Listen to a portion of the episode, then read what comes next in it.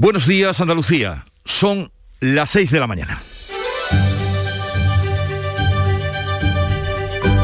Despierta tu mente, descubre la realidad.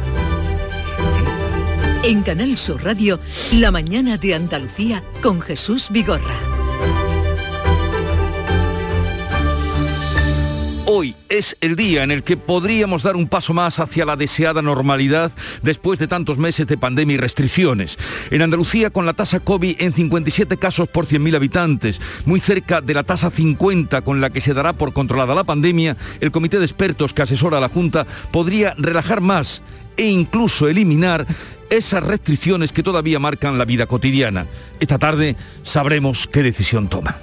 Antes, el Consejo de Ministros aprobará los acuerdos alcanzados entre el Ministerio de Trabajo y los agentes sociales para prorrogar los ERTES hasta el 28 de febrero, un mes más de lo que en principio estaba previsto. La patronal daba el visto bueno anoche después de que por la tarde el Ejecutivo y los sindicatos cerraran el acuerdo. También ha habido acuerdo entre la Seguridad Social y las principales asociaciones de autónomos para prorrogar hasta el 31 de enero la prestación por cese de actividad que incluye la supresión de la prestación extraordinaria por caída de ingresos sin un mínimo cotizado y que podría igualmente aprobarse en el Consejo de Ministros de este martes.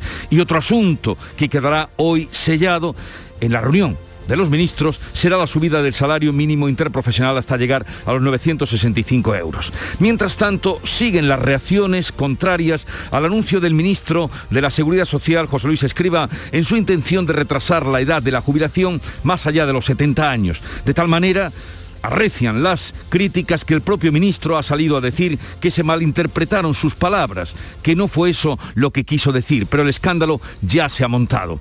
Y para escándalos, el que tienen en Reino Unido, por falta de transportistas que repartan el pan y la gasolina. Así hemos visto cómo se baten a puñetazos por un litro de gasolina en las estaciones de servicio. En plena pandemia, un camionero me dijo un día en el programa, mientras se vean camiones en las carreteras, no hay nada que temer, pero échate a temblar si un un día desaparecen, lo que ahora está pasando en Inglaterra.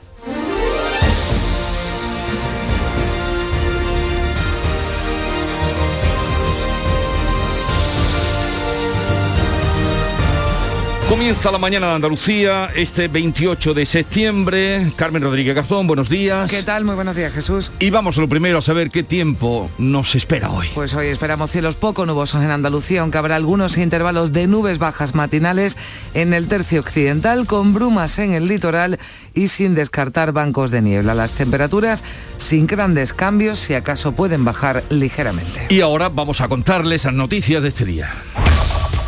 En Canal Sur Radio, la mañana de Andalucía con Jesús Vigorra. Noticias. Con la tasa de incidencia descendiendo y acercándose a los 50 casos por 100.000 habitantes, el comité de expertos de la Junta se reúne este martes. La previsión es que se relajen las restricciones y que incluso desaparezcan algunas de las actuales. Máxima expectación en el sector de la hostelería y también en otros colectivos por las decisiones que pueda tomar este comité de expertos, aunque desde la Junta el consejero de la presidencia, Elías Bendodo, advierte de que habrá que seguir extremando las medidas de protección individual los últimos escalones siempre hay que bajarlos de uno en uno, porque se puede, tropezar. Por tanto, yo le digo que el comité de expertos será el que decida nuevamente, ¿no? Pero en Andalucía hemos demostrado durante estos 21 meses de pandemia que la mejor forma de afrontar la lucha contra ella es con responsabilidad y con prudencia. No dar saltos, sino poco a poco, ¿no? Y vamos, en ese ritmo que vamos, vamos bien. Mensaje en el que insiste también la ministra de Sanidad, Carolina Darias, tras los macrobotellones con cientos y en algunos casos miles de jóvenes que se sucedieron durante el pasado fin de semana. Las vacunas hacen su trabajo, pero por sí solas no pueden. Necesitan también la cultura del cuidado y la protección. Es verdad que en algunos colectivos no hay esa percepción del riesgo. Yo lo que les digo es que vayamos adoptando las medidas hacia esa normalidad de manera gradual y poco a poco porque si no, desde luego, creo que bueno, pueden eh, estar en otra situación que desde luego no es la deseable. ¿no? En Andalucía el 78,2% de la población ya está totalmente inmunizada contra el COVID. En la segunda quincena de octubre confían desde la Consejería de Salud en que se pueda vacunar a los menores de entre 5 y 11 años, un proceso que quieren llevar a cabo en los centros escolares. Y en medio de la campaña de vacunación para los rezagados, ya sabemos que la otra campaña de vacunación, la de la gripe en Andalucía, comenzará a mediados del mes de octubre. Sí, pero puede que en otras comunidades no ocurra lo mismo. El SAS adquiere las vacunas y la mediación del Ministerio de Sanidad. Sin embargo, la industria farmacéutica asegura que la compra por parte del Ministerio lleva dos o tres semanas de demora y con la remisión de la pandemia llegarán además cambios importantes a nuestra sanidad. De momento, reformas en la atención primaria. Los ambulatorios van a contar con una sala de triaje atendida por enfermeros y ubicada en la puerta de entrada que derivará a los pacientes al médico o resolverá sobre la marcha las dolencias leves. Al profesional que pueda resolver su problema o consulta y lo hará con la prioridad que valore en función del motivo de la consulta. Si considera que es urgente, pues le derivará urgencia. Si es una patología que no es demorable, pues le dará cita para el mismo día. Y si es alguna patología que precisa de valoración, pero que puede esperar, pues le dará la primera cita que tenga para, para, ese profesional del centro. Así lo explicaba la subdirectora de Gestión Sanitaria del SAS, Inmaculada Mesa. La pandemia ha hecho que en España la esperanza de vida se haya reducido 1,4 años de media en 2020 respecto al 2019 a consecuencia de la pandemia, sobre todo por el aumento de la mortalidad entre los mayores de 60 años. Así lo señala un estudio de la Universidad de Oxford que alerta de que a nivel mundial la crisis sanitaria ha supuesto el mayor descenso de la esperanza de vida desde la Segunda Guerra Mundial. El Consejo de Ministros de hoy martes aprueba la subida del salario mínimo interprofesional y casi con toda seguridad la prórroga de los ERTES hasta final de febrero. A última hora de este lunes el gobierno alcanzaba con los agentes sociales un acuerdo que amplía los ERTES que estarán a partir del próximo noviembre vinculados a la formación. El esquema actual se amplía un mes más para dar tiempo a preparar las nuevas solicitudes. Un pacto que celebraba en redes sociales la vicepresidenta Yolanda Díaz también se felicitaba por ello el líder de comisiones obreras Unai Sordo. Estamos satisfechos de renovar la herramienta, la palanca que ha servido para que en España no se destruyeran en esta pandemia millones de puestos de trabajo y esperamos poder confirmar a lo largo de mañana que este preacuerdo, que este eh, principio de acuerdo se confirma por parte de todas las partes sindicales y patronales y va cuanto antes al Consejo de Ministros. Y era Pedro Sánchez en Santander el que confirmaba, como estaba previsto, que el gobierno dé el visto bueno también a la subida del SMI en 15 euros mensuales hasta situarlo en 965 euros. Y con esta subida el Gobierno lo que hace es precisamente seguir la senda que nos hará cumplir con el objetivo que nos marcamos, que es que en el año 2023 podamos contar con el 60% de salario mínimo respecto al salario medio, que es lo que nos fija la Carta eh, de Derechos Europeos, la Carta Social Europea. También ha habido acuerdo entre la Seguridad Social y las principales asociaciones de autónomos para prorrogar hasta el 31 de enero la prestación por cese de actividad. El ministro de la Seguridad Social, José Luis Escriba, aclara ahora que el gobierno no contempla ampliar a 75 años la edad de la jubilación. Dice que sus palabras fueron sacadas de contexto. Sí, tras la polémica creada por sus declaraciones, el titular de Seguridad Social ha matizado que el cambio cultural del que hablaba para que se trabaje cada vez más entre los 55 y los 75 años fue una reflexión tras ser preguntado en la entrevista por las prejubilaciones en la banca. Dice desde Andalucía el consejero Rogelio Velasco que hay que abordar este asunto con calma, sin prisa y sin demagogia. Que el sistema español de pensiones, tal y como está diseñado hoy, no es sostenible en el tiempo, nos guste o no nos guste. Fin, los agentes sociales, los empresarios, los sindicatos y con la dirección del gobierno deben de llevar a cabo una revisión que sea realista del sistema de pensiones de manera que éste sea viable. En la isla de La Palma, el volcán de Cumbre Vieja ha vuelto a expulsar gases y ceniza después de unas horas en las que remitía este lunes su actividad. Sí, también la actividad sísmica se ha reactivado con 16 pequeños terremotos en la zona de Fuencaliente. Atentos a estos cambios.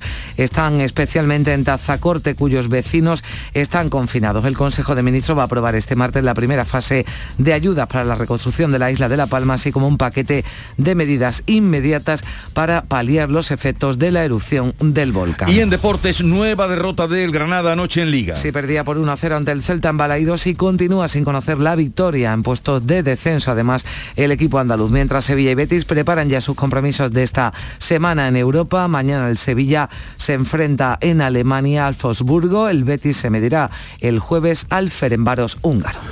Y estas son las noticias más destacadas del día. Conozcamos ahora las que apunta la prensa. Bea Almeida, buenos días. Muy buenos días. Comenzamos con el Día de Córdoba. Salud irá a los colegios a vacunar contra el COVID a mitad de octubre. El comité de expertos decide hoy las condiciones para volver a la nueva normalidad. En la portada del Ideal de Almería, dos noticias de muy distinto calado. Una, La patera de la muerte llevaba seis pasajeros más de los que no hay pistas. La Guardia Civil trata de cotejar datos de filiación de los cuerpos localizados en las playas almerienses.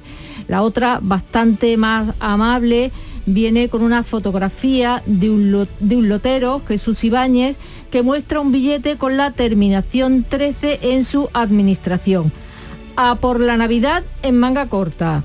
Los loteros ya viven de las luces, de los mantecados, del turrón y del fun, fun, fun. Las administraciones admiten que han hecho el agosto con el gordo de la Navidad. Málaga hoy investiga la muerte de un bebé tras varias visitas a urgencias y la primera estimación es que hay mil pinzapos quemados en Sierra Bermeja. En la fotografía central vemos un camión descargando ayuda, 50.000 kilos de alimentos para el ganado afectado por el gran incendio. Diario de Sevilla, el deterioro de la atención primaria pone en pie de guerra a los sanitarios. El plan de reorganización de los centros de salud presentado por la Consejería decepciona a los profesionales. El sindicato médico cree que se ofrecen datos falsos. Huelva Información, una noticia eh, local, el puente Sifón cierra desde hoy para las obras de mejoras. Y un rápido vistazo a la prensa nacional, titula el país que titula el país principio de acuerdo para extender los ERTE hasta el fin de febrero. En el mundo, el desplome del partido de Merkel abre una crisis que empaña su legado político. Y concluyo con el periódico Gobierno y Autonomías perfilan el nuevo Bachillerato General. Gracias, Bea. Y conozcamos este día 28 de septiembre qué adelanto podemos dar de lo que hoy va a ser actualidad. Javier Moreno. Muy buenos días. Buenos pues ya hemos anotado, Jesús, que hoy muy atentos a decisiones del Consejo de Ministros. Aquí en Andalucía, el Comité de Expertos.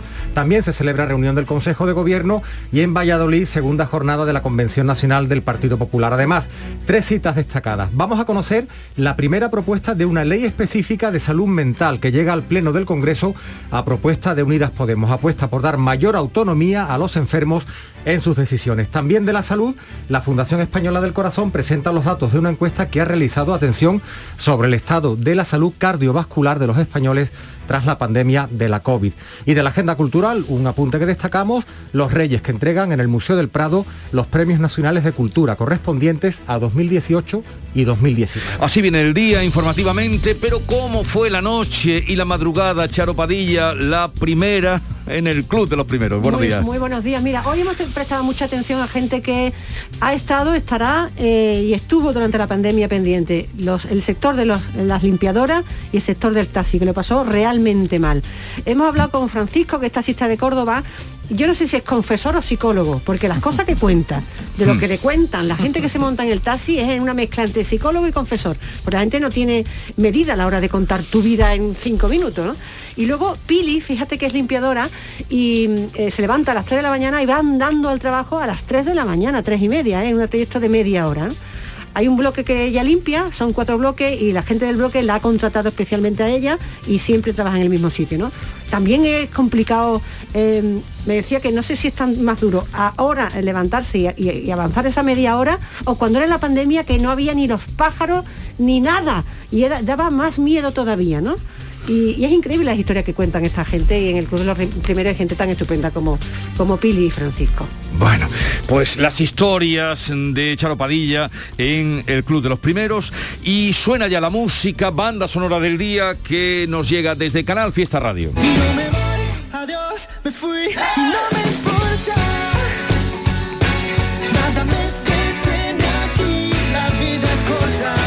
Fonsi, Corazón en la maleta, que fue número uno en junio de 2014. Bueno. Pues no, pasa el tiempo. No, me, sonaba que esta canción tenía menos tiempo, pero Todo parece que tiene menos tiempo, Carmen. ya ves, estamos ya en las 6 y 15 minutos y acabamos de empezar. Algo les apunto de lo que hoy vamos a tener. Ya saben, hemos comentado esa consulta de acogida que va a dirigir a los pacientes en los centros de salud de Andalucía, que tiene también sus reacciones. Sí, sí, los sindicatos no están muy contentos, sobre todo porque dice que no se han consensuado con los eh, trabajadores, pero... Pues hoy lo trataremos con un médico médico de larga experiencia, un médico familiar, a ver qué le parece y por qué eh, esto mm, puede o no tener sentido. Vamos a tener también la visita de Rocío Ruiz, la consejera de Igualdad, Políticas Sociales y Conciliación, de cara a que el día 1 de octubre es el Día de los Mayores, de la campaña que ha puesto en marcha esta consejería eh, mm, contra los delitos de odio, del plan estratégico también para personas mayores, de la dependencia, que tanta gente depende, De qué lista de de espera tiene, género también, de- qué lista de espera tiene, etcétera, etcétera. Eso con a partir de las 9 con Rocío Ruiz y también les adelanto que hoy es el Día de la Cultura con eh, Carmen Camacho y Alfredo Valenzuela, el Día de los Guiris que tanta gente busca y eh, recibiremos también la visita de Ana Guerra ya para finalizar el programa. ¿Y quién quiere ser 14 de febrero?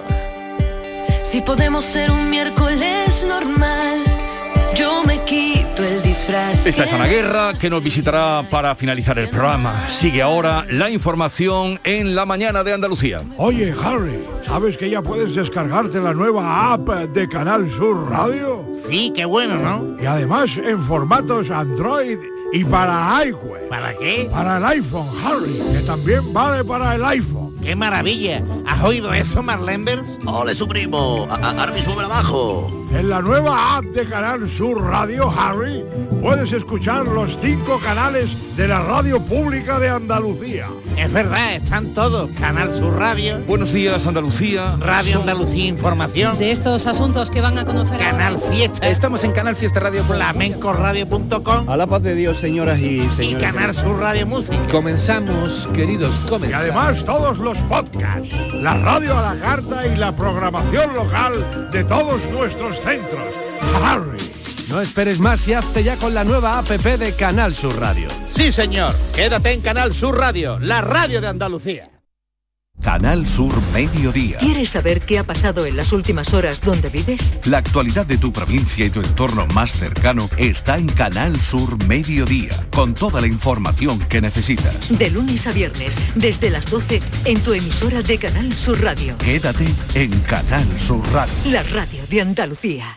La mañana de Andalucía con Carmen Rodríguez Garzón. Canal Sur Radio. 6 y 17 minutos de la mañana, máxima expectación ante la reunión hoy del Comité de Expertos, el grupo que asesora a la Junta en materia de COVID desde que comenzó la pandemia, con los datos actuales y previendo que esta semana bajemos de la tasa 50 por 100.000 habitantes, se espera que llegue ya una relajación, si no eliminación de algunas de las medidas, ha dicho el consejero de la presidencia, lo escuchamos hace un momento, que en cualquier caso no podrán eliminarse las medidas de protección individual. El titular de salud, Jesús Aguirre, destacaba sobre todo el dato de la bajada de la presión hospitalaria. El número de hospitalizados a día de hoy se sitúa en 368 pacientes, 104 están en cuidados intensivos y se prevé que en los próximos días se baje del centenar de esas eh, personas que están ingresadas en las UCIs. Y esto unido al descenso progresivo de la tasa de incidencia permitirá, decía el consejero, abrir algo más el grifo. Posiblemente la propuesta que se lleva al comité de expertos, que ellos son los que van a decidir al fin y al cabo, va a ser también abrir un poquito más eh, el grifo. Posiblemente habrá eh, áreas y distritos sanitarios que viendo ahora mismo los previos que lo- los estudios de la Dirección General de Salud Pública posiblemente puedan pasar a nivel cero. Aguirre que confía en poder vacunar en los colegios a los niños de 5 a 11 años desde la segunda quincena del próximo mes de octubre. Pendientes, eso sí, de si recibirán una o dos dosis. Actualmente, según ha explicado el consejero, el estudio en fase 3 que llevan Pfizer y Moderna a nivel mundial ya está registrado y aprobado y se está pendiente de que la Agencia Europea del Medicamento dé su visto bueno. Sobre vacunación, por cierto, en el estado de Nueva York ha entrado en vigor una orden ejecutiva que va a permitir movilizar al personal de la Guardia Nacional con formación en salud para sustituir a los trabajadores sanitarios que se niegan a vacunarse. Este lunes vencía la fecha límite dada a los trabajadores de salud y de otros cuerpos del Estado, como los del sector judicial, para inmunizarse. Joe Biden recibía este lunes la tercera dosis de la vacuna ante las cámaras, como ya lo hizo con anterioridad. El presidente estadounidense cumple el requisito de ser mayor de 65 años y apelaba a los más de 70 millones de estadounidenses que aún no se han inoculado. The vast majority of Americans are doing the right thing. La gran mayoría de los estadounidenses lo está haciendo bien, pero cerca del 23% no ha recibido ninguna vacuna y esa minoría nos está causando muchísimo daño al resto del país. Esta es una pandemia de no vacunados. Por favor, vacúnense. Hagan lo correcto.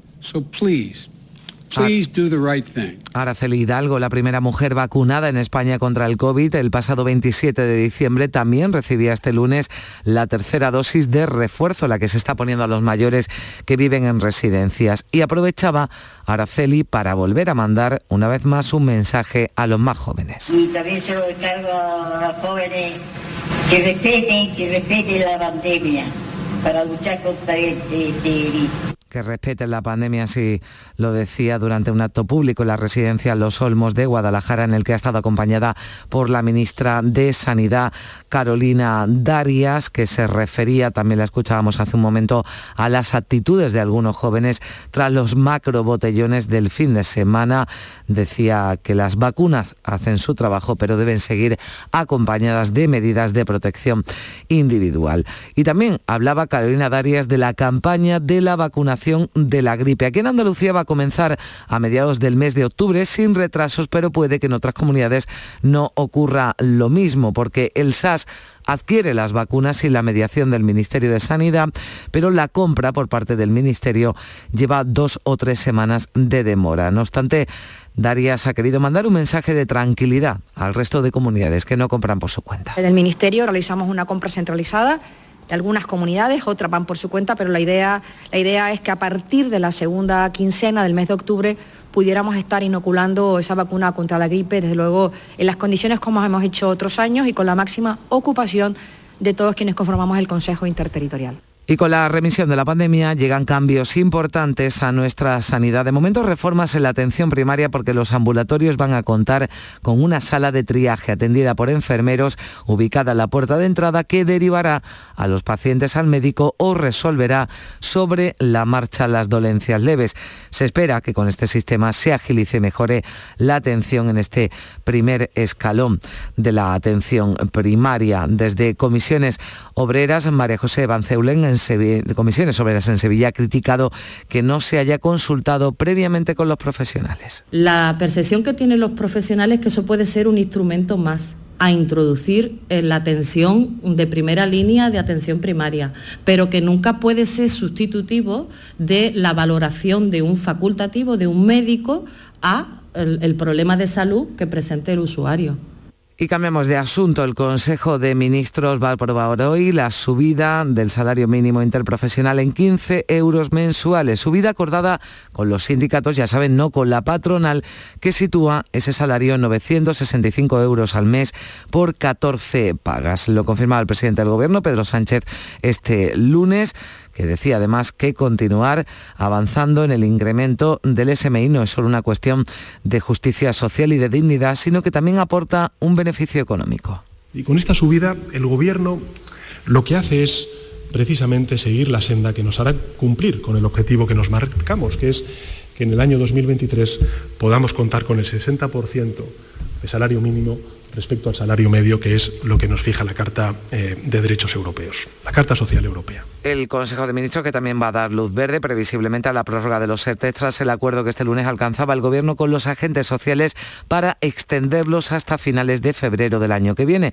Es un mes más de lo que estaba previsto inicialmente. La COE daba el visto buena noche después de que por la tarde Ejecutivo y Sindicato cerraran un acuerdo que mantiene los beneficios relacionados con la prestación por desempleo de los trabajadores, también la prohibición de los despidos o el impedimento de realizar contrataciones nuevas en empresas que están aplicando esos ERTES. También ha habido acuerdo entre la Seguridad Social y las principales asociaciones de autónomos para prorrogar hasta el 31 de enero la, la prestación por cese de actividad que incluye la supresión de la prestación extraordinaria por caída de ingresos sin un mínimo cotizado.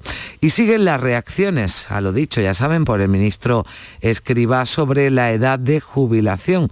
Sugirió que se alargara hasta incluso los 75 años. Ha tenido que aclarar el titular de Seguridad Social su posición. De lo que se trata, dice ahora, es de que las empresas no expulsen del mercado laboral a los trabajadores mayores de 55 años. Señalaba que es una anomalía en España frente a una tendencia en Europa a trabajar cada vez más años. No quiso entrar en el debate del presidente del Gobierno, que intervenía en un foro de empleo en Santander. Sí hablaba la vicepresidenta segunda Yolanda Díaz, desde Unidas Podemos. Pediría cautela en las declaraciones que se hagan. Dos, lo que hemos de hacer es mejorar el sistema eh, de pensiones público en nuestro país. Y tres, ya saben ustedes que lo que ayer se ha esbozado, desde luego no forma parte del acuerdo de gobierno. Incluso desde Vox llamaban caradura al ministro. Jorge Bouchardet aludía al gasto político de gobierno central y autonomías. Esto es una cara dura. El señor Escribara lo que quiere es que todos los españoles trabajen hasta los 75 años, pero él seguir viviendo de la bicoca. Ciudadanos plantea como solución al problema de las pensiones un plan de natalidad y otro de empleo juvenil, lo decía Inés Arrimadas. Que el gobierno, por favor, tenga un poco de seriedad, de, deje de hacer anuncios y globos sonda y que presente un plan al Congreso de los Diputados, porque en esto, de verdad, que esto es un tema de país y nos tenemos que poner de acuerdo todos. Y también se refería a este asunto el expresidente del Gobierno, Mariano Rajoy, en la convención del PP de la que nos vamos a ocupar enseguida. Dice que en cualquier caso, en algún momento habrá que plantearse reformar el sistema. Yo creo que liquidar el factor de sostenibilidad y volver otra vez a la indexación de las pensiones al IPC es una equivocación.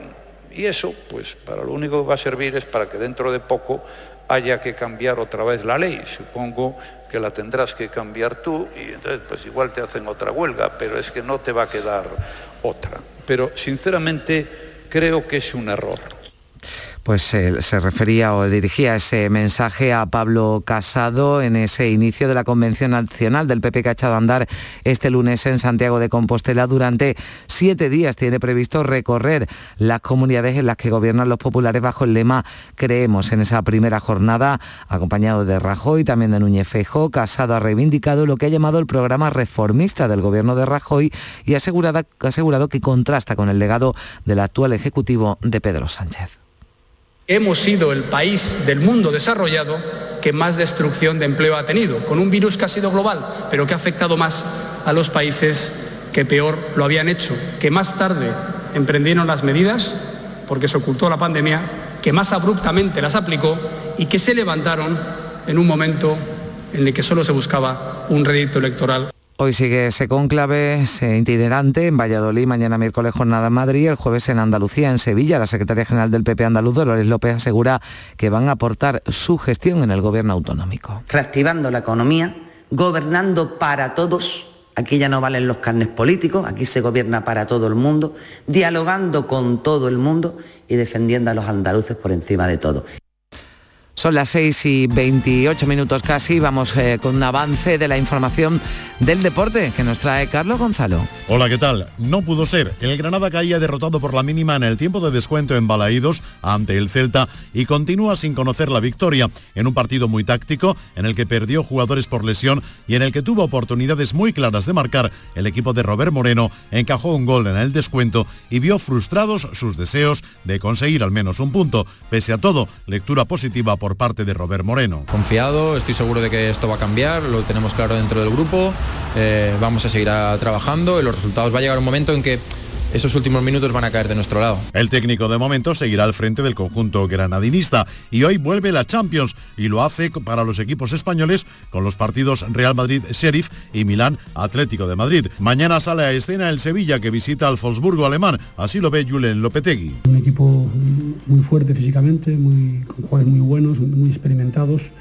y que hizo una temporada extraordinaria el año pasado, un equipo de los, de los fuertes, de los buenos de Alemania. También jugará el Fútbol Club Barcelona, lo hará ante el Benfica en Portugal. Y ojo porque la UEFA ha decidido anular los procedimientos abiertos contra los equipos que pretendían crear una Superliga Europea. Real Madrid, Fútbol Club Barcelona y Juventus no tendrán sanción alguna. El jueves jugará Europa League el Real Betis. Manuel Pellegrini podría hacer rotaciones. Primero, como digo, vamos a ver la recuperación de los jugadores, cómo llegan, después veremos cuál es el mejor equipo para intentar, intentar ganar en, a Ferencváros allá en Hungría. Y en el Mundial de Fútbol Sala, la selección española perdía en cuartos de final contra Portugal en la prórroga por cuatro goles a dos.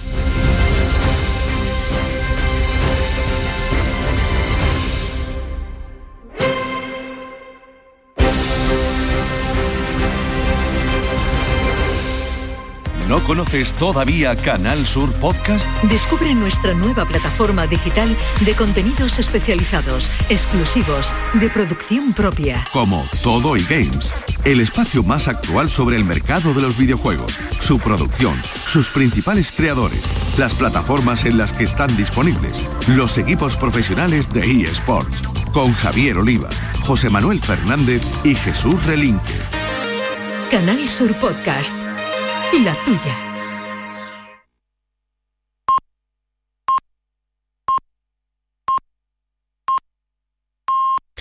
Andalucía son las seis y media de la mañana. La mañana de Andalucía con Jesús Vigorra. Y con Carmen Rodríguez Garzón repasamos en titulares lo más destacado de la jornada.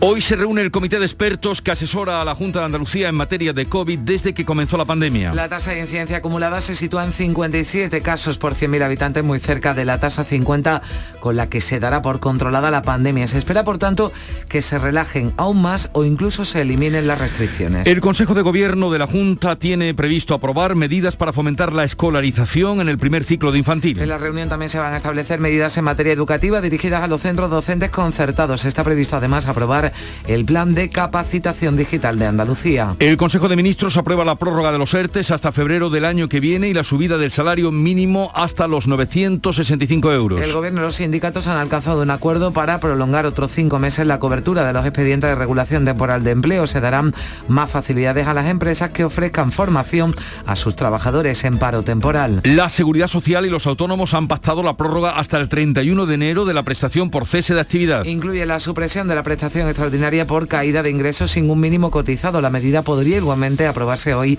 en el Consejo de Ministros. El volcán de La Palma intensifica su actividad y entra en una fase más explosiva. La colada de lava se aproxima al mar. También la actividad sísmica se ha reactivado con 16 pequeños terremotos en la zona de Fuencaliente. El gobierno aprueba hoy la primera fase de ayudas para la reconstrucción de la isla de La Palma. Según las últimas mediciones, la lava se ha llevado por delante más de 500 viviendas. La luz alcanzará hoy su segundo máximo y contará, costará 182,71 euros el megavatio hora. Este precio es un 4,6% superior al del día anterior por, por, franjas horarias. Los precios oscilan entre los 195 euros que se van a pagar entre las 9 y las 10 de la noche y los 154 y medio que alcanzarán entre las 4 y las 5 de esta tarde. El Congreso debate hoy la primera ley de salud mental de manos de Podemos. Se adelanta a la actualización de la estrategia nacional que prepara el Ejecutivo. La formación morada propone dar un paso más y fijar medidas que vayan desde dar mayor autonomía al enfermo en sus decisiones a incrementar el número de especialistas en la sanidad pública en un plazo de cuatro años. En una semana podría quedar extinguido el incendio de Sierra Bermeja según estimaciones de la Junta. Dos drones sobrevuelan las 10.000 hectáreas quemadas en busca de puntos calientes sobre el terreno. Siguen 25 bomberos forestales con tres camiones dos semanas después de que el incendio ya se diera por controlado. Y el tiempo para hoy. Hoy esperamos cielos poco nubosos en Andalucía, aunque habrá algunos intervalos de nubes bajas matinales en el tercio occidental, también brumas en el litoral sin descartar bancos de niebla. Las temperaturas se mantienen sin cambios o bajan ligeramente.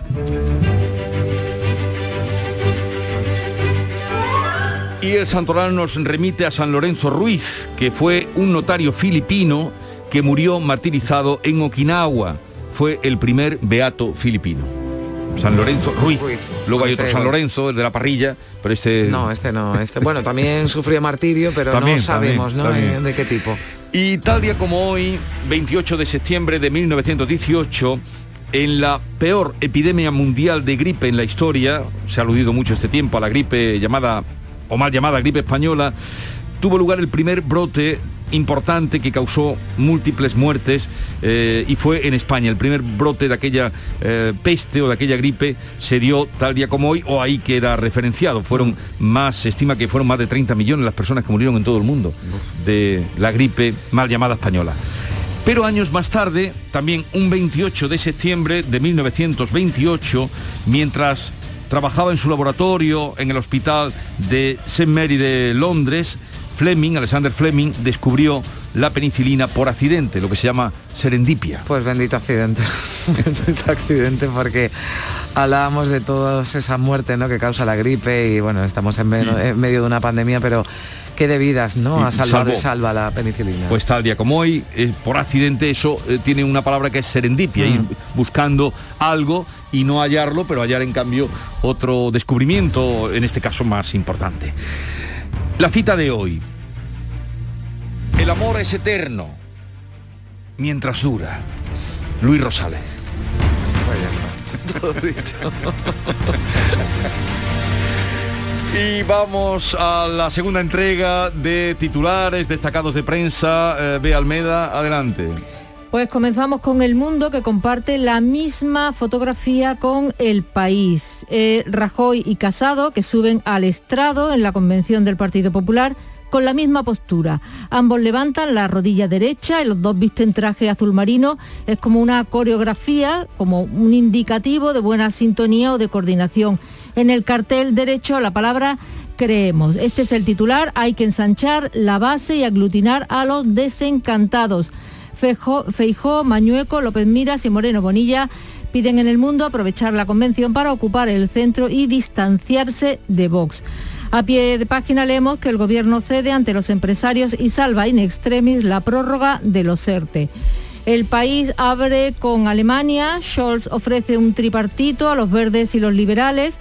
El líder socialdemócrata, vencedor de las elecciones alemanas, advierte, la CDU debe pasar a la oposición.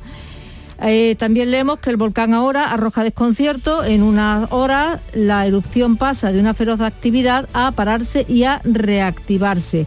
Además, más optativas en eso y nuevo bachillerato. La nueva ordenación académica crea una asignatura sobre tecnología y digitalización. Leemos en eh, La Razón que hay un principio de acuerdo para prorrogar los ERTE hasta el 28 de febrero. En la portada de ABC, Moreno y Sanz, un proyecto para Sevilla. El presidente de la Junta escenifica el apoyo al candidato a la alcaldía con un paseo por el centro a la espera de su designación oficial que será tras la Convención Nacional del Partido Popular. Aquí los vemos frente al ayuntamiento y en el diario de Sevilla tomándose una cerveza en eh, la Plaza del Salvador. Espaldarazo en El Salvador, titula el diario de Sevilla, que además recoge el deterioro de la atención primaria que pone en pie de guerra a los sanitarios. Seguimos con el ideal de Almería. La patera de la muerte llevaba seis pasajeros más de los que no hay pistas. Viajaban desde Orán y hasta el territorio español. Iban 14 personas, 10 hombres, 3 mujeres y un niño. Precisamente la voz de Almería nos dice convoca hoy una concentración este martes por las nueve muertes de migrantes en Almería. Será a las 19.30, a las 7 y media en la Plaza del Educador. La convocan cinco organizaciones no gubernamentales. En el diario de Almería, además, los almerienses se casan a los 40 y a los 46 se divorcian. La pandemia ha reducido a la mitad los matrimonios en el año 2020 con apenas 1.185 bodas. Por contra, dice, somos la provincia en la que más niños nacen y donde las madres son más jóvenes. Termino con Granada hoy, una que lleva en portada otro desastre de última hora con un marcador de 1 a 0, con un gol en el descuento. El Celta se impone al Granada eh, Club de Fútbol. Así viene hoy la prensa, nueva entrega a las 7 y 20, además incorporando los digitales. Son las 6.38 minutos de la mañana, sigue la información en Canal Sur Radio. En Canal Sur Radio, por tu salud, responde siempre a tus dudas. Disfunción eréctil, eyaculación precoz, inhibición del deseo, pene curvado, algunos de los problemas más frecuentes en la sexualidad de los hombres. Esta tarde en el programa el doctor Natalio Cruz, especialista en medicina sexual, responde tus preguntas y orienta tus dudas en directo. Envíanos tus consultas desde ya en una nota de voz al 616-135-135. Por tu salud, desde las 6 de la tarde con Enrique Jesús Moreno. Súmate a Canal Sur Radio, la radio de Andalucía.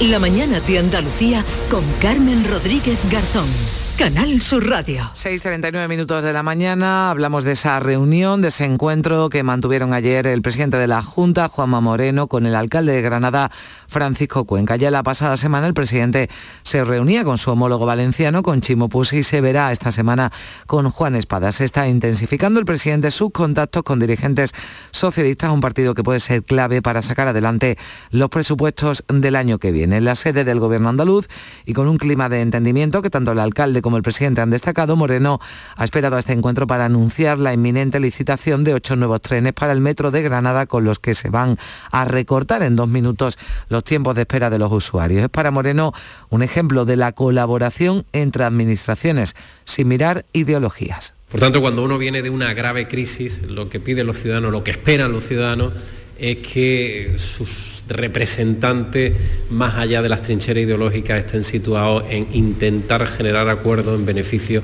de todos los ciudadanos.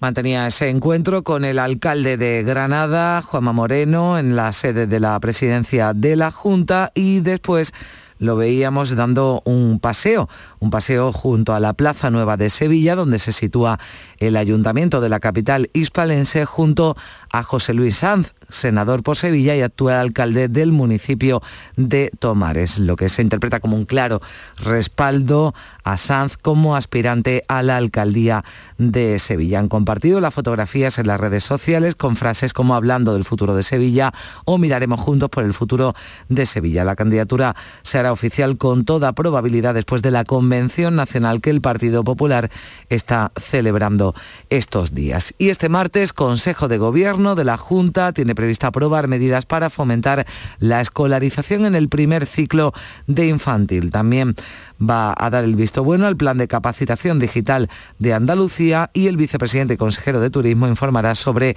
el estado de la tramitación de ayudas al mantenimiento del sector turístico. Y en una semana podría quedar extinguido el incendio de Sierra Bermeja. Son las estimaciones de la Junta. Este lunes Dos drones han sobrevolado las 10.000 hectáreas quemadas en busca de puntos calientes. Sobre el terreno sigue más de una veintena de bomberos con tres camiones dos semanas después de que el incendio se diera por controlado mientras la Junta ha iniciado trabajos preventivos en cauces afectados para mitigar los efectos del arrastre de material y así evitar posibles inundaciones. Se le Infoca quedaba ya por controlado la pasada tarde otro incendio declarado en el paraje Pago Piedras Blancas, también en la provincia de Málaga, en Frigiliana, en la zona trabajan todavía 35 personas entre bomberos técnicos y agentes de medio ambiente. También siguen los trabajos en Lepe, la localidad onubense, para hacer frente a los efectos de la tormenta, de las tormentas de la pasada semana. Unas 700 viviendas están prácticamente inhabitables y unos 200 inmuebles tienen daños menores. Hay 1.500 vehículos dañados. Los vecinos están recibiendo ayuda desde distintos puntos de Andalucía, pero aún queda mucho por recuperar. Quédatela, quédatela. Yo creo que nos vamos a llevar por lo menos, yo qué sé, por lo menos 15 o 20 días quitando cosas. Vamos, por ejemplo, nosotros de mantenimiento, por un lado, quitando muebles y eso, y los del agua y eso, pues van bardeando. las personas han ido sacando poquito a poco. Y por eso llevamos ya tres días sacando en seres, cargando. Hoy abrirá sus puertas el Instituto de Educación Secundaria El Sur de Lepe, uno de los cuatro centros escolares de la provincia que este lunes permanecían cerrados como consecuencia de los efectos de ese temporal, pero se desconoce aún cuándo abrirán también en Lepe los colegios de educación infantil y primaria Alonso Barba y Río Piedras. También el colegio Juan Ramón Jiménez de Cartaya. Está previsto que abra eh, sus puertas este martes. Y en la isla de La Palma, el volcán de Cumbre Vieja ha vuelto a expulsar gases y ceniza después de unas horas en las que remitía este lunes su actividad. Este es el sonido en directo que nos llega desde la isla de La Palma, donde, como pueden apreciar, vuelve esa actividad volcánica. Ese es el sonido de la erupción en un lunes además en el que la actividad sísmica se reactivaba con 16 pequeños terremotos en la zona de Fuencaliente. Atentos a estos cambios están especialmente en Tazacorte, cuyos vecinos están confinados. Estamos viendo cómo se, se reanuda esa columna eruptiva que está hecha de cenizas y de gases y haciendo en la atmósfera, se ve muy claramente pero está bastante intermitente. Hay momentos de reposo y momentos de reactivación. Y esa es la situación actual. Es de decir que esto es bastante normal. Bueno, pues es lo que coinciden los expertos, que es bastante normal que el volcán eh, pare su actividad y vuelva a retomarla horas después. El Consejo de Ministros va a aprobar este martes la primera fase de ayudas para la reconstrucción de la isla de La Palma, mientras las evacuaciones siguen con la intervención de los miembros de la UME, de la Unidad Militar de Emergencia. 15 minutos para recoger lo más importante de toda una vida. Hay que decidir y seleccionar en pocos segundos si algunas personas se bloquean. El teniente coronel José Alberto Gallego de la UME de Morón nos contaba que han desplazado equipos de psicólogos a la isla para ayudar en estos momentos tan críticos. Eh, se puso a barrer la casa cuando era inminente que le iba a sepultar a lava. Eh, otros que, ya son mayores, que no quieren dejar su casa, que decían que preferían morir ahí sepultados antes que dejar su casa, pues, pues un psicólogo ha ido a hacer muy bien. Le, le, ve como, le da esperanzas y le convence para salir de ahí, claro. Pues es el sonido, como están escuchando, del volcán en directo, el momento más temido. De momento no se produce cuando la lava eh, llegue al Atlántico. De momento está a unos 800 metros, más de 6.000 personas evacuadas y más de 400 casas y edificios sepultados por el magma. 7 menos cuarto, la luz va a alcanzar hoy su segundo máximo y va a costar 182 euros con 71 céntimos el megavatio hora. Un precio un 4,6% superior a la media del día anterior. Por, franjas horarias los precios oscilan entre los 195 euros con 3 que se van a pagar entre las 9 y las 10 de la noche y los 154 y medio que alcanzarán entre las 4 y las 5 de esta tarde. Y el juez de Zaragoza, Rafael La Sala, ha citado a declarar a la exministra de Exteriores, Arancha González Laya, como investigada por el caso Gali el próximo 4 de octubre, el lunes de la semana que viene. El magistrado está investigando la llegada del líder polisario, Brahim Gali, a la base aérea de Zaragoza el pasado abril en un avión medicalizado acompañado por otra persona para ser tratado de COVID que padecía en el hospital San Pedro de Logroño. Allí fue trasladado en una ambulancia del Servicio de Salud de La Rioja. Y Carlas Puigdemont ha vuelto este lunes a su trabajo como eurodiputado en el Parlamento Europeo tras ser detenido el pasado jueves en Cerdeña y pasar el fin de semana en la isla italiana. El expresidente de la Generalitat ha reiterado que pese a la dificultad de las conexiones, el hecho de que coincida con el pleno de la Eurocámara acudirá como tiene previsto hacer, a declarar en persona el próximo lunes. M'ha citat a declarar el dia 4 i aniré, eh, com us podeu imaginar no és senzill perquè les combinacions no són fàcils i coincideix amb una setmana de ple, però... Pues es lo que decía este lunes el expresidente catalán. También miramos a Alemania. Los socialdemócratas acarician el poder después de 16 años en la oposición. Tienen opciones de hacerse con el gobierno del país de mayor peso económico, demográfico y político de la Unión Europea, pero eso sí solo en coalición con liberales y verdes. El líder socialdemócrata Olaf Skoll quiere que la negociación sea rápida y sólida. En primer lugar, mi idea es que seremos muy rápidos en obtener un resultado para este gobierno y, si es posible, debería ser antes de Navidad. Por otro lado, deben saber que Alemania siempre ha tenido gobiernos de coalición y siempre ha sido estable. El profesor de Gobernanza Democrática de la Universidad Francisco de Vitoria, Adrián Kuhn, considera que el nuevo gobierno que se forme en Alemania tras eh, las elecciones de este domingo debe ir más allá de lo que en los últimos años ha supuesto la gran coalición, lo decía anoche en el Mirador de Andalucía de Canal Sur Radio. Yo veo muchos retos a los que se enfrenta Alemania, como el resto de Europa, digitalización, tensiones, la geopolítica, donde en los últimos años que sí hemos estado estancados, ¿no? Por la gran coalición y por este estilo de política. Y ahora que sí, yo creo que ciertamente toca a una persona que puede eh, celebrar un estilo un poco más rupturista en algunos ámbitos de la política clave para, para el futuro. Y hablamos de turismo. El vicepresidente Juan Marín ha destacado este lunes, Día Mundial del Turismo, que se ha recuperado un 50% del perdido, del turismo perdido durante la pandemia. Se pasa así de los 12 millones de visitantes de 2020 a los 21 millones de turistas, con lo que se espera cerrar el año. Marín ha destacado que con estos datos se abren las puertas definitivamente al turismo internacional. Esa barrera de los 20 millones de viajeros en 2021 nadie la, nadie la creía y yo creo que hoy todo el mundo no solamente la cree, sino que saben que vamos a superarla. Andalucía se ha convertido en el principal motor económico de, España en el sector turístico. Hemos adelantado a todas las comunidades autónomas tradicionalmente que estaban a la cabeza, como Cataluña, como Valencia, Baleares o Canarias, y lo es sencillamente porque se han hecho las cosas bien. La Consejería de Turismo participa en la Global Travel Week en Londres, donde la delegación andaluza se va a reunir con representantes de unas 60 agencias de viaje del mercado británico. La recuperación de las llegadas desde el Reino Unido es un objetivo fundamental de la Junta tras la decisión del gobierno británico de simplificar sus restricciones para los viajes internacionales a partir del 4 de octubre. Y escuchen esto, pescadores de Sanlúcar de Barrameda se comprometen a salvar tortugas marinas, uniéndose al proyecto SOS Careta que lleva a cabo la Asociación Hombre y Territorio y la Fundación CEPSA, un proyecto que tiene como objetivo la conservación de las especies de tortugas más comunes en el Golfo de Cádiz, la tortuga boba y la tortuga lauz. Pues estamos en el proceso ese, ¿no? De trasladar a la flota información y también formación eh, en la materia para que en la medida de lo posible, cuando se pueda traer esas tortugas que puedan quedar retenidas en las redes de pesca, pues se puedan traer para tierra y en Jaén la Feria de San Lucas está cada vez más cerca, aunque este año se convierte en fiestas. Por la pandemia tendrá lugar del 9 al 18 de octubre. Entre otras limitaciones habrá menos casetas de lo habitual, más grandes y más altas para garantizar la ventilación interior, además de los aforos reducidos. Llegamos a las 7 menos 10 minutos, se quedan ahora con la información local. En la mañana de Andalucía de Canal Sur Radio, las noticias de Sevilla. Con Pilar González.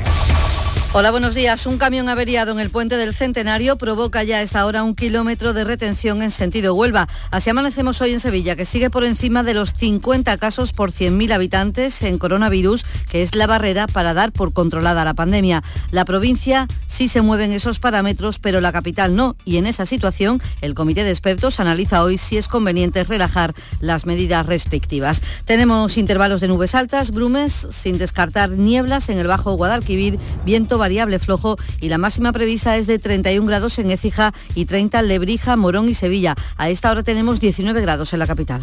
Porque realizar una obra eficaz y eficiente en Sevilla es posible. Revesan.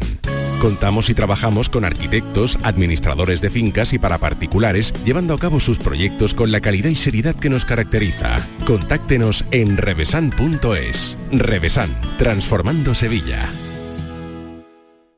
¿Compras? Welcome. ¿Alquilas? Welcome. ¿Inviertes? Welcome. En Welcome Home tenemos tu casa ideal. Acércate al Hotel NH Collection el 1 y 2 de octubre. Acceso gratuito. Para más información, entra en www.welcomehomesevilla.es. En Canal Sur Radio, las noticias de Sevilla. La tasa de incidencia de coronavirus sigue bajando y está en 62 casos por 100.000 habitantes. La Sierra Norte y Sevilla Este están en mejor situación porque están por debajo de 50 casos por 100.000 y en esa cifra la pandemia se da por controlada. En esa situación hay 75 pueblos de nuestra provincia y en 34 de ellos hay cero casos. En el Distrito Sur la tasa es de 50,9, en el Aljarafe 55 y en la capital bastante superior, 85 casos por 100.000. Es la más alta de toda la provincia. El alcalde de la ciudad, Juan Espadas, ha restado importancia al desalojo de casi 100, de casi mil personas de cinco locales de ocio este fin de semana que incumplían todas las medidas anti-COVID. Juan Espadas considera que son casos puntuales y que en general los sevillanos respetan las normas. Estamos dando un ejemplo, como siempre ha hecho esta ciudad, de convivencia y eso no quita que haya determinados elementos o puntos en la ciudad en los que se producen concentraciones. La policía local está haciendo un magnífico trabajo, lo va a seguir haciendo, pero creo que no tiene ni la envergadura ni la problemática eh, que hemos visto en otros lugares. El pueblo que está en peor situación es Isla Mayor con una tasa de 515 casos. En las últimas horas, Salud ha contabilizado 95 contagios y un fallecido y vacuna hoy sin cita previa en Écija y en Santiponce, en la capital, en el Hospital de Valme y en la sede del Distrito Sanitario. Y hoy está prevista una reunión entre Salud Pública, el alcalde de Castiblanco de los Arroyos y la Diputación para analizar el caso de virus de Nilo detectado en este municipio, un pueblo muy alejado de las zonas húmedas donde suelen localizar estos casos. Con este son seis los afectados por el virus del Nilo durante esta temporada estival. Una mujer de Coria, como saben, falleció a mediados de agosto. Y también en materia de salud les contamos que Comisiones Obreras ha denunciado la falta de médicos en atención primaria. Cifra en 150 las plazas sin cubrir en nuestra provincia. El secretario general de la Formación en Sevilla, Carlos Aristu, entiende que hay una intención de privatización disminuyendo la calidad de la asistencia y dice que se pone en riesgo la salud hasta este punto. En Sevilla ahora mismo hay miles de personas que no saben que padecen cáncer. El retraso en las listas de espera, en la realización de pruebas diagnósticas, en las consultas de especialistas, probablemente y por desgracia tenemos que decir, acortará las posibilidades de ganar a esta terrible enfermedad por parte de muchas de estas personas. En política les contamos que el presidente del Partido Popular Andaluz, presidente de la Junta, Juanma Moreno, ha mostrado su respaldo a José Luis Sanz, senador por Sevilla y actual alcalde de Tomares, como aspirante a la alcaldía de Sevilla. Se han fotografiado paseando por la Plaza Nueva junto al ayuntamiento y lo han compartido en redes sociales junto con comentarios sobre el futuro de la ciudad. Sanz es la apuesta de la dirección provincial y cuenta con el respaldo de la nacional. La candidatura será oficial con toda probabilidad después de que finalice la Convención Nacional del PP que se está celebrando estos días. Son las 6 de la mañana y 54 minutos. Hay muchas clínicas dentales, pero muy pocas pueden decir que tienen el premio a la mejor valorada de España según los pacientes de Doctoralia. Dental Raúl Pascual lo consiguió en la última edición y además el doctor Raúl Pascual ha conseguido varios años consecutivos el premio a dentista mejor valorado de España. Sí, aquí en Sevilla, en tu ciudad. ¿Quieres probar un nuevo concepto de odontología? Y ahora con nueva clínica en Sevilla Este con el mismo cuadro médico. Lunes 4 de octubre, 10 de la noche.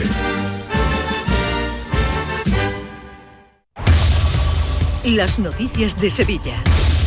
Canal Sur Radio. El Ayuntamiento de la capital ha constituido su primer Consejo Local de Turismo, órgano de cooperación para abordar la recuperación de la actividad, propiciar la convivencia entre los residentes y los viajeros y potenciar la colaboración público-privada para la economía y el empleo. Es un foro de diálogo y de participación donde hay agentes turísticos, entidades vecinales, religiosas, sociales, militares y universitarias. El alcalde, Juan Espadas, ha dicho que el objetivo es buscar la recuperación desde la sostenibilidad del sector y entiende que el turismo nunca puede ser un problema. El turismo no es un problema, el turismo ha sido siempre nuestra oportunidad para poner a la ciudad donde, donde debe estar, modificando algunas de las eh, normativas que permitan planificar bien el futuro y que ese turismo sea un turismo sostenible.